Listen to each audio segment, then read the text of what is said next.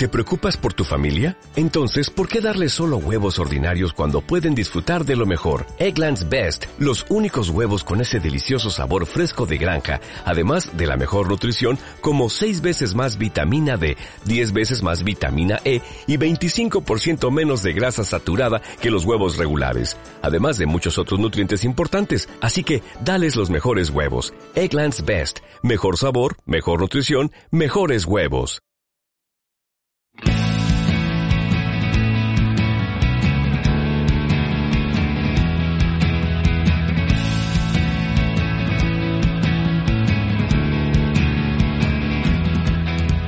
La voz del invitado de esta semana seguro que os suena a muchos. Roque Arambarri ha colaborado en más de una ocasión aquí, en Radio 38 Ecos, y confieso que esta es una de esas charlas que el cuerpo me pedía tener desde hace ya bastante tiempo. Roque siempre ha sido de los muy buenos, de los muy muy buenos, si se me permite la insistencia, y aunque tengo una cita pendiente con él en persona desde hace ya bastante tiempo, porque nos conocemos virtualmente desde hace muchos años y hemos compartido radio y charlas juntos en las que reconozco que siempre he aprendido una barbaridad, el juego perfecto de esta semana quiero que sea eso mismo, una charla entre dos amigos, o mejor dicho, la conversación entre un periodista como es mi caso, que está realmente orgulloso y admira el día a día y el trabajo y sobre todo que le vayan tan bien las cosas al invitado en el juego perfecto de esta semana, porque Roque se lo merece, siempre se lo ha merecido.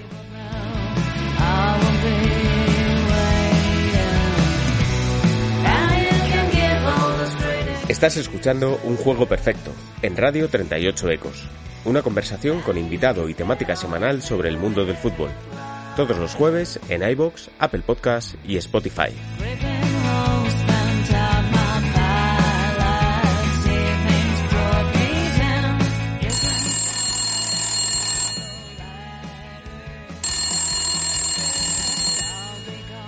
Sí, dígame. Roque Arambarri, ¿qué tal, genio? Teníamos eh, bastantes ganas de hablar contigo porque tú tienes un pasado en ecos del balón. Muchas gracias, Adri. La verdad es que me ha hecho mucha ilusión recibir esta invitación por vuestra parte para hablar un rato de fútbol, de, de mi trabajo en este caso, que ya se aleja un poco de los medios de comunicación, pero la verdad es que guardo un gran recuerdo de esas noches de Champions, de esas noches de Liga, donde nos juntábamos unos cuantos amigos para hablar de fútbol y, y nos lo pasábamos francamente bien. Completamente, es que a eso mismo iba a ir, Roque. Es que hace unos años tú y yo hablábamos aquí en, en Radio 38 Ecos después de la jornada de Champions, eh, de noche, después de una jornada que, que, siempre solía ser, pues como es la jornada de Champions, eh, con mucha actividad, con eh, volvíamos bastante activos, ¿no? Queríamos estar ahí en las ondas, queríamos contarlo, cómo ha pasado el tiempo, cómo ha cambiado mucho y sobre todo, cómo ha cambiado también tu trayectoria profesional desde entonces. La verdad es que sí, la verdad es que sí. Me siento un auténtico afortunado en primer lugar por bueno eh, los ratitos de radio que compartíamos uh -huh. pues hace no tanto y en segundo lugar también pues por la trayectoria profesional actual eh, mía pues que bueno pues sigue estando muy vinculada al fútbol pero desde dentro y la verdad es que lo estoy disfrutando mucho aunque bueno he tenido que dejar de lado algunas de las cosas que hacía y que disfrutaba mucho haciendo también. Sí, es, lo, lo, lo, puedo llegar a, a, imaginar. ¿Cómo es el día a día, Roque, ya dentro de un club? Porque imagino que, eh, bueno, entiendo que cuando dieses el paso, cuando llegase ese momento de pasar de medios de comunicación en un club, el cambio será muy grande y, lo notarías, pero ¿cómo ya es el día a día? ¿Cómo es la rutina? ¿Cómo es tu día a día? ¿Cómo preparas? Eh, cuando te levantas, ¿qué haces? Queremos conocer eso. ¿Cómo trabaja un analista eh, a nivel ya de club? ¿A qué se dedica? ¿En qué invierte su tiempo? ¿Cuántas horas? Eh, queremos conocerte un, un, poquito más tu historia, Roque. Pues la verdad es que es un trabajo muy gratificante, es un trabajo el de analista que te permite estar cerca del día a día de un club, de planificar partidos, de analizar rivales y la verdad es que eh, es un trabajo en el que ves muchos partidos, como los puede ver cualquier aficionado al fútbol, pero uh -huh. en vez de centrarte pues, en una competición eh, en general o ver muchos equipos, pues cada semana te toca ver uno en concreto. Y la verdad es que, bueno, a diferencia del resto de compañeros del staff del equipo donde estoy ahora en el Antiguoco, pues yo voy una semana eh, antes que ellos, porque, por ejemplo, esta semana jugamos contra el Danok Bat y ya tenemos muy avanzado lo que es el análisis eh, del rival y sobre todo el plan de partido para exponerlo el jueves, uh -huh. pero yo ya a partir del jueves viernes me pongo a ver al siguiente rival, que en este caso es la Real, y voy eh, en este sentido más adelantado para el lunes, primer día de la semana, presentar al primer entrenador grande un informe eh, del rival, general, un informe de, su juego, tanto a nivel eh, colectivo, individual y de estrategia. Pero la estrategia es cierto que, lo trato más con el segundo entrenador. El resto de días suelo estar eh, también a pie de césped, pues ayudando a los entrenadores con las tareas, corrigiendo lo que sea, incluso también grabando, echando una mano, vaya. Y luego es verdad que, que los jueves es el día donde generalmente exponemos a los jugadores eh, el informe del rival, una presentación con los cortes, tanto lo que hacen con balón como lo que hacen sin balón. Y es cierto que, los viernes es cuando hablamos más de la estrategia, pero la estrategia, a diferencia de lo que es el juego colectivo del rival, los, se lo subimos a Drive y lo compartimos directamente con un link con los jugadores para no agobiarles tampoco con demasiada información. Y entonces sí que diferenciamos lo que es el análisis del rival en cuanto a juego, eh, pues eh, con un cañón, enseñando las imágenes los jueves y los viernes más la estrategia, eh, pues enfocado a aspectos muy concretos y que lo puedan ver ellos pues cuando tengan tiempo y para que sea así una manera también más fluida, pues si tienen dudas o lo que sea, para que vengan a preguntarnos y nosotros poder darle las soluciones. Mira, esto último que comentas me interesa mucho porque siempre es un tema mm. que, que se ha destacado mucho, que siempre se ha comentado, eh, que el entrenador o el analista en este caso no agobie, vamos a decir entre comillas, mucho al jugador, que hay jugadores que sí es cierto que prestan más atención a este tipo de, de conceptos, a este, a este trabajo, pero hay otros, eh, bueno, que no les gusta tanto, que no les llena tanto. Mm. ¿De qué manera, cómo se consigue ese punto dentro del vestuario para contentar a todos y para los que quieran estar más pendientes puedan estar satisfechos y para los que que quizá no tanto se puedan ver involucrados y sobre todo atiendan en, ese tipo de, explicaciones y de situaciones. Yo al final no dejo de ser un ayudante del staff, entonces intento que la relación con el jugador, en este caso a la hora de pasar información más individualizada, sea del jugador hacia mí y no yo hacia el jugador. Me parece que de, es el jugador el que tiene que venir y decirte, oye, ¿qué, ¿qué, piensas del extremo derecho al que me voy a enfrentar? ¿Es derecho, es zurdo? Toda esa información eh, salvo que sea algo muy relacionado con el plan de partido y que sea voluntad del entrenador, que sea yo el que le diga directamente al jugador una, una cosa, espero más que sea el jugador el que se acerque a mí para decirle, porque al final yo a lo que me dedico es analizar eh, lo que nos pasa a nosotros y lo que le pasa al rival, que muchas veces está muy vinculado y espero muchas veces que sea el jugador el que dé ese primer paso, pero la verdad es que me siento muy respetado y muy escuchado porque suelen venir con, con frecuencia. Es verdad que igual no todos los jugadores, pero sí eh, algunos a preguntar y a interesarse porque hoy en día el fútbol son detalles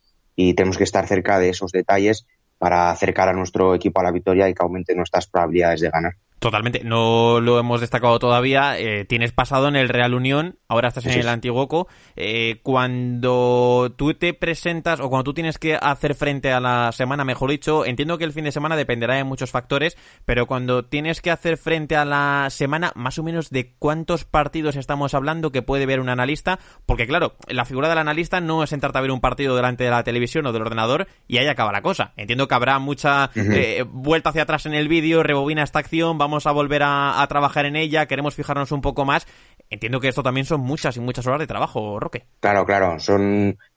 muchos detalles a los que tienes que ir. Yo mm. también diferenciaría la labor eh, del analista en cuanto al visionado de partidos cuando estamos en la primera vuelta y cuando estamos en la segunda, porque lógicamente en la segunda ya tienes un precedente, un partido precedente contra ese rival y te sirve mucho más ver lo que han hecho contra ti eh, que lo que han hecho contra otro equipo. Y luego yo intento ser muy selectivo con los rivales eh, que veo. Es decir, si nosotros tenemos una manera de jugar concreta de juego posicional, de salir jugando desde atrás, pues me interesa mucho más ver cómo le va a apretar el rival nuestro a un equipo de características similares. Entonces, eh, yo alrededor de tres, cuatro partidos del rival suelo ver. Es verdad que la semana me da eh, las horas que, que me da. Tampoco mi día tiene 27 horas, entonces intento optimizar el tiempo, pero es cierto que veo tres o cuatro partidos del rival e insisto mucho en, en elegir pues por ejemplo, eh, vamos a jugar a Mayona el, domingo, pues la Real, eh, que es un también de juego combinativo, ese día, eh, como lo apretó el, Dano, que es lo que realmente nos interesa para nosotros llegar al plan de partido y ver que han apretado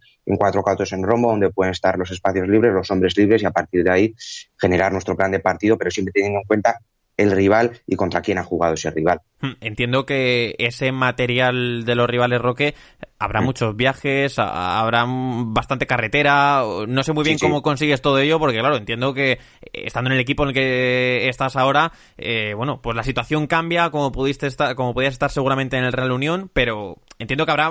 una mochila bastante pesada y con bastantes kilómetros detrás para conseguir todo eso en tu día a día, claro. Sí, sí, es verdad que en Irún, eh, bueno, teníamos a nuestra disposición eh, la herramienta de Wild Scout, que desde luego es un invento que nos facilita muchísimo el trabajo. me acuerdo, el tuit fue muy bueno, el tuit hace tiempo de que estaba entre los mejores inventos del ser humano. Sí, sí, sí, desde luego que sí, porque a nivel de cortes y todo es que te, te, lo saca el balón parado, ya directamente lo puedes ver, es una herramienta muy útil para nosotros y en Irún la, la solíamos utilizar porque teníamos una licencia para todo el staff. Y es verdad que en una ser segunda división B, pues teníamos posibilidad de, ver por lo menos un partido también en la tele, porque en ITV aquí la televisión vasca los sábados por la tarde siempre daba un partido de esa categoría, entonces siempre podías ir viendo y en división de honor juvenil, pues nosotros tenemos una herramienta que se llama TL Ligen, que es una herramienta de pago lógicamente que te suben todos los partidos. Es verdad que me cuesta mucho más eh, ver estos partidos porque el plano ya de, la cámara no es el mejor, o sea, te tienes que ir a, a Ibai o te tienes que ir a Lezama y tienes que grabar como puedes y esta gente, pues lógicamente hace lo propio. Pero, pero sí que es verdad que con estas herramientas te facilita mucho el poder ver el partido en tiempo efectivo en White Scout, el ver los partidos ahora de cualquier rival en Die League, en los goles. Es la verdad una suerte y en este caso Die League tiene ciertos aspectos parecidos a White Scout porque no te hacen los cortes de todas las situaciones del juego, pero sí del balón parado y de los goles que ha podido encajar determinado rival, te adjuntan las actas, por lo tanto puedes ver también la alineación, qué, qué jugadores tienen tarjetas amarillas, nosotros tenemos un delegado, Miguel, que se encarga mucho de, de hacer todo ese trabajo sucio y entre todos aportamos nuestro granito de arena y hacemos lo que buenamente podemos. Claro, entiendo, eh, comentabas, estábamos hablando ahora de, de Scout, hay muchas grabaciones detrás. Eh, al final, cuando tú presentas el análisis, cuando llegas al staff, cuando llegas a tu entrenador y le das el material de, de un equipo, el material entiendo desde informes escritos, eh, cortes de vídeo, vídeos que hayas editado, el contenido, el material que des, que aportes, será muy variado y sobre todo entiendo que poco a poco ya también te irás apoyando las muchísimas plataformas y herramientas que hay a disposición ya de, los clubes y, de los analistas, porque desde ClipDraw, comentabas Y Scout, eh, en fin, cualquier procesador de texto que te permita redactar, es muy variado, es muy amplio y por fortuna es bastante rico, ¿no? Para vuestro trabajo. Eso es, eso es, eso es, es, es, es una suerte, desde luego. Nosotros solemos trabajar pues eso, los lunes cuando quedamos, en este caso con el entrenador, con Lander, directamente le, le, paso el informe que, contiene solo texto, con determinadas alineaciones también y alguna situación de pizarra que podemos comentar. Sobre todo nos centramos mucho en cómo inicia el rival y cómo aprieta. Esos son las dos, los dos aspectos más interesantes para nosotros. Y al entregar ese, ese informe, pues eh, luego ya vamos a elaborar nuestro plan de partido. Es verdad que eh, nosotros utilizamos en concreto Clidro para hacer los cortes. Hay muchas herramientas de, otro estilo como Longomax y tal, pero bueno, yo prefiero Clidro porque me he familiarizado pronto con esta herramienta y le doy bastante uso y me parece muy cómoda y muy intuitiva para cualquier persona. Y luego, eh, a la hora de montar los vídeos, que intento que no duren más de ocho minutos como máximo, porque si no ya me echan la bronca de que meto demasiada chapa, eh, pues utilizamos, una vez que hemos hecho los cortes están editados, pues, pues una herramienta tan simple como que como la que me viene en mi ordenador, que es el Movie Maker, que juntas ahí los cortes muy bien y luego los puedes subir porque esos vídeos, eh, como te he dicho antes, los compartimos en Drive para que los jugadores cuando quieran y estén en sus casas y tengan tiempo puedan acceder a esa información desde el teléfono móvil y lo puedan mirar pues, eh, la estrategia misma del rival y la nuestra en el tiempo de trayecto de aquí a Bilbao para jugar el próximo domingo. Y todo esto, decías antes que tu día, mm, no sé si por suerte o por fortuna, no tiene 27 horas, es, 24 como la del resto de los mortales. Mi madre creo que diría que por desgracia no tiene 27 horas.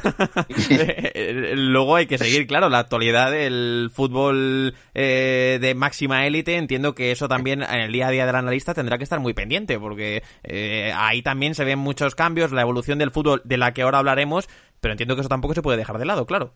Claro, claro, a mí me gusta mucho ver fútbol, pero es verdad que cada vez soy más selectivo. Por ejemplo, un viernes por la noche o un sábado por la tarde, pues igual me tengo que perder un partido de la Juventus de Sarri o del Barça de Setién porque tengo que ver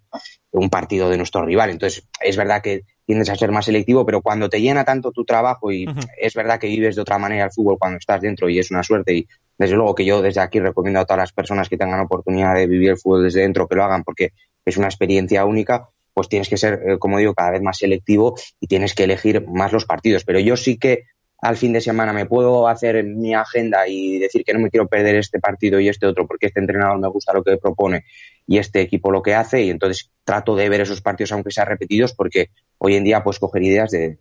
de, cualquier partido que veas, de cualquier categoría, porque el fútbol es todo y al final te viene bien ver todo para estar actualizado y lógicamente tiendes más a ver los equipos que más te gustan por su modelo de juego y al final pues pues pues los ves porque te apetece y porque te viene bien para tu trabajo. Al final, hemos visto en los últimos años, Roque, te decía lo de la evolución del fútbol, porque hemos visto que en los últimos años, tanto en el Mundial como en la Champions, en el fútbol de la máxima élite, hemos visto cómo ha ido poco a poco cambiando la tendencia. Hemos visto proyectos o equipos más reactivos, jugadores eh, con una naturaleza más cercana a este tipo de planes, o proactivos, pero quizá a través de la presión, como puede ser, por ejemplo, el Getafe de José Bordalás, para poner un ejemplo eh, que todos tengamos en la, en la mente. No sé si esto en el fútbol en categorías inferiores también se ha notado si es, crees, más causa o consecuencia, si ese cambio se ha llegado a producir, ¿qué crees que ha llegado primero? ¿Ese cambio desde las categorías inferiores y se ha extendido ya al fútbol eh, del alto nivel o, crees que es al revés el proceso? Yo creo que cuando te metes en,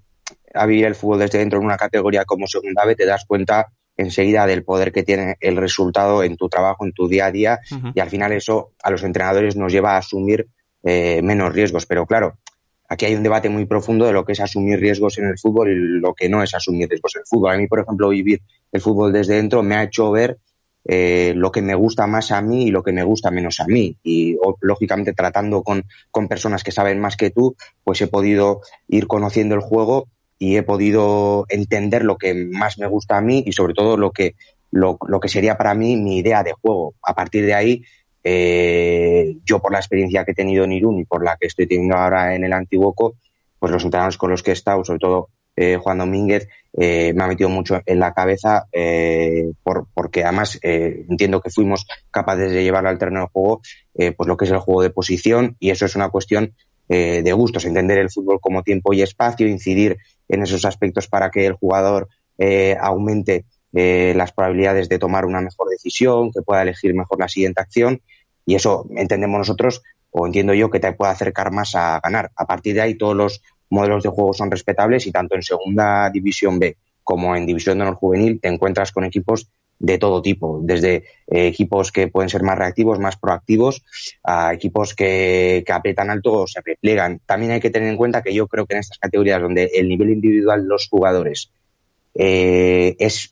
muy alto, porque al final son elegidos los que llegan a estas categorías. Eh, te marca mucho, por ejemplo, el estado del terreno de juego, las condiciones en las que tú puedas entrenar, las dimensiones de los campos, eso te marca mucho más que la calidad eh, técnica de los propios jugadores y al final cada uno hace lo que puede y respetamos todos los modelos de juego, pero es verdad que cuando descubres el juego desde dentro te das cuenta de que al final el acierto muchas veces es, es la técnica, es un acierto técnico de un momento dado de un jugador y tienes que elegir tú tu modelo de juego porque crees realmente que eso te va a llevar a ganar. Y personalmente, pues, pues el estar dentro de, del mundo del fútbol sí que me ha llevado a pensar que a través de la combinación del asociarse de, lo que es el juego de posición, pues, pues te acercas más a ganar, pero vuelvo a insistir que respetamos todas las, las propuestas. Por supuesto, y al final, al, bueno, está muy en día o ha vuelto a estar bastante al día el debate famoso de la posesión, de, de cuántos pases da un equipo, de, bueno, este debate tan absurdo que parecía superado, eh, vemos que no lo está tanto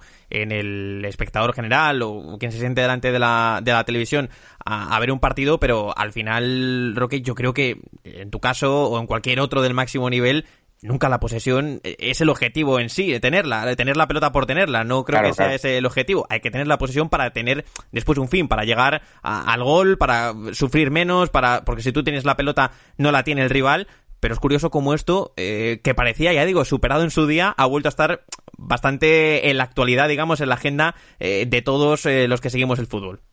Totalmente, totalmente. Es verdad que normalmente los equipos asociativos que tienen mucha posesión insisten mucho más en la posición que ocupan los jugadores para dar calidad a esa, a esa posesión. Eh, se dice muchas veces que la posesión no es un fin sino un medio y es y es cierto, pero eh, también hay que entender que muchas veces el, el tener el balón eh, no, no, implica que tengas que ganar al descanso 0-3 o 3-0 y que tengas que ser mucho más que el rival, porque el rival muchas veces te dificulta. Es muy difícil superar repliegues en los que el equipo rival está con los 11 jugadores metidos en su campo. Y lógicamente eh, no hay ningún entrenador seguramente en el mundo que si le aseguran que su equipo va a meter un gol con tres pases eh, se niega a darlos. Pero muchas veces los espacios hay que diferenciar eh, cuándo los tienes que generar y cuándo te los va a dar el rival. Y a partir de ahí pues hay ataques que puedes hacer más rápido ataques que tienes que hacer más elaborado para generar esos espacios y al final yo sí que creo que en estas categorías de división o no, donde el jugador está aprendiendo, sí que hay que insistir mucho en que el jugador comprenda el juego con balón porque al final es realmente lo que, lo que les interesa. Y es verdad que si tú eh, tienes buenas posiciones, si tú eh, tienes bien el balón, seguramente aumentas las probabilidades de ganar porque eh, es mucho más fácil dar un pase de 5 metros por abajo que un pase de 40 y que el delantero tenga que bajar y dejar de cara, pero es verdad que, que respetamos todas las, las, opiniones, pero en estas categorías donde el jugador se está formando, a mí me parece fundamental y muy interesante el, que se relacione bien con el balón y que le demos esa capacidad para entender el juego cuando tiene que hacer dos controles, cuando tiene que jugar de primeras, cuando tiene que jugar con lo que ve, la importancia de perfilarse, en fin, todas esas cosas que hacen al jugador crecer y que en un futuro pues pueda llegar a una categoría mayor, una categoría no cuando tú te sientas eh, a ver un partido o cuando estás en la grada grabándolo y observas a, un rival como analista, eh, ¿cuánto de difícil te resulta? ¿Cómo consigues que, porque hay muchos casos, por ejemplo, vemos en el día a día que hay jugadores que decimos o creemos que están muy potenciados por el sistema, pero que en realidad igual no son tan diferenciales como podrían ser en otro tipo de equipos. Tú, a la hora de presentar un análisis de un rival, ¿en qué te basas o cómo consideras, cómo valoras si este jugador es realmente bueno y realmente diferencial porque tiene calidad para hacerlo? Si es a través de la intuición tuya, viendo el jugador, o, hay más factores que tengas que tener en cuenta a la hora de eh, considerar, bueno, pues que realmente es el contexto lo que está favoreciendo mucho al jugador y a que este pues esté un escalón o dos incluso por encima de su verdadero nivel? Normalmente sí que es cierto que la estructura del rival y el modelo de juego de determinados equipos potencian eh, la virtud de esos jugadores, pero normalmente nosotros en lo que insistimos mucho es que el jugador tenga más tiempo y espacio para jugar y por lo tanto pueda tomar más decisiones. Y en este caso es verdad que nosotros viendo tres o cuatro partidos no podemos hacer una valoración de este jugador es el mejor o no. Hablamos de estados de forma, de jugadores que están muy enchufas porque llevan tres jornadas metiendo gol o porque en el último partido han metido dos goles, pero sí que es cierto que generalmente en estas categorías donde todos los jugadores son muy buenos, eh, enseguida se detecta quién es el que te va a marcar la diferencia y eso es algo en lo que insistimos, en que este jugador, pues media punta al extremo, te puede dar un último pase genial y es igual algo prioritario a la hora de, de elaborar nuestro plan de partido en el aspecto defensivo, el cerrar o que ese jugador no reciba tan cómodo. Pero en general, yo creo que el análisis va mucho más eh, enfocado al, al equipo y, y, es lo que intentamos hacer, que el entrenador tenga muy claro qué es lo que hace el rival con balón, qué es lo que hace el rival sin balón, cómo inicia, cómo presiona y aspectos individuales eh, los justos porque eh, es verdad que nosotros también, eh, de cara al jugador, si todos los jueves cuando hablamos del partido nos centramos más en el rival que nosotros, a nivel de mensaje el jugador yo creo que puede recibir que, tenemos miedo al rival y eso tampoco pienso que sea muy positivo. Indudablemente lo que está claro Roque es que el fútbol en este caso español está creciendo muchísimo, hay muchísimo nivel en los banquillos, hay muchísimo nivel en las categorías inferiores y esto es fruto de, la enorme profesionalización del proceso que está llevando a cabo en todas las categorías, en todos los estratos que por suerte yo creo que es una bendición, que, en España tengamos tantísimo nivel, ya digo, en los cuerpos técnicos, en los staff, el que se sienta en el banquillo, el que no, pero trabaja desde el ordenador, en definitiva, ya digo, es un proceso, es un cambio muy importante, pero es un cambio que hemos visto que en los últimos años quizás se haya acrecentado, ¿no? Con respecto al pasado. Sí, totalmente, totalmente. Ya he dicho antes que yo creo que hay una línea muy delgada entre los medios de comunicación y el fútbol, sobre todo eh, por cómo tratas tú personalmente el, fútbol, si te interesa el juego, si te interesa estudiarlo y conocerlo, porque al final cuando te metes a analizar el fútbol como, como, como un juego, tienes un montón de cosas por aprender que vas aprendiendo día a día. Nunca vas a terminar de tener una opinión formada de muchas cosas y para mí eh, es muy interesante eh, dar ese paso si tienes la posibilidad, porque cada día yo creo que se está buscando más especialistas para muchos puestos, hay eh, fisios, hay eh, preparadores físicos y eso hace un, hace un tiempo no parecía tan normal y yo creo que ahora la figura analista se está involucrando cada vez más en los staffs. Es una figura también eh, que con respecto al, cuerpo técnico puede tener más o menos eh, importancia a su opinión, pero yo creo que es importante que el analista opine de todo, sabiendo cuál es el valor de su opinión también de cara a la opinión que pueda tener un segundo entrenador o un primer entrenador y a partir de ahí formarse y, ver el juego porque la verdad es que en cualquier categoría, en cualquier eh, país, me atrevería a decir, el fútbol es único y a los que nos gusta verlo de esta manera, pues lo disfrutamos eh, muchísimo si hay alguien que nos está escuchando, Roque, ya para acabar, que, que, tiene la espinita clavada, que se dedica al periodismo pero quiere dar ese salto, seguir un poco lo, los pasos del gran Roque Arrambarri, eh, ¿qué consejo le darías? Eh, ¿qué, qué, tiene que hacer? ¿En qué se tiene que formar? Eh, ¿Cómo tiene que empezar a trabajar para algún día intentar al menos llegar a, a un club, en este caso profesional? pues va a parecer una pregunta eh, una respuesta muy manida, perdón, pero es que es la verdad. A mí eh, me salió esto por, por, por suerte al final, eh, porque el entrenador que iba a entrar en el Real Unión, Juan, eh, me conocía, me dio la oportunidad, pero yo no busqué esta, esta oportunidad. Al final tú tienes que hacer bien tu trabajo, tienes que llevar bien tu día a día, conocerte, formarte, es muy importante, ver partidos, eh, no aburrirte, ver entrenadores que te gustan más, ver esos partidos repetidos, en fin, leer, compartir eh, tus conocimientos. Y yo lo que sí recomiendo desde aquí es que si tienes la oportunidad de dar ese paso, aunque renuncies eh, a, a, poder tuitear o a poder ver otros partidos, a la radio, en este caso con, con esos ratos tan tan agradables que pasábamos, uh -huh. es una experiencia única, te das cuenta cuando ves el fútbol desde dentro de lo que cuesta ganar, eh, te, te, te, te, alimentas también de un día a día muy gratificante que no solo tiene que ver con el resultado, sino con preparar las tareas, los entrenamientos, ver a los chavales, cómo progresan. Eso a mí me parece alucinante y desde luego que vivimos del resultado todos, eso es indudable, pero es verdad que después del año pasado tan duro en Irún, donde, donde nos jugamos al final la temporada en el play-out, pues, pues relativizas mucho el poder que tiene el resultado en el fútbol y es una experiencia única porque te ayuda a darte cuenta de lo que cuesta ganar, como he dicho, de las horas que, que lleva planificar un partido, en fin, un montón de cosas eh, que darían para hablar mucho más y desde luego que yo recomiendo a cualquier persona que tenga la oportunidad de vivir el fútbol desde dentro que, que, está muy bien. Pues estando muy de acuerdo contigo en todo lo que has eh, señalado y apuntado, Roque, porque no puede ser de otra manera, no estoy tan de acuerdo en lo de que haya sido suerte, ¿eh? que, que, yo sé que eras un currante. Es buena suerte. Una vez yo leí un libro que diferenciaba entre la suerte y la buena suerte. Tienes que estar ahí, pero la suerte te tiene que pillar trabajando. Pero es verdad que cada vez hay más ejemplos de delanteros que nosotros conocemos que están dando ese paso y desde luego que Adrián, eh, si alguien nos está escuchando de un club, que te fiche porque también te lo mereces y sabes que te aprecio qué, qué, qué, bien tener siempre invitados así, qué, qué, gusto da. Roque Arambarri, de verdad, un fuerte abrazo y que la suerte nos pille trabajando como Eso señalabas. Es. Ojalá nos veamos pronto y compartamos esa cerveza que aún nos debemos, Roque. Vale, perfecto, a ver si me bajo a Madrid un día estos.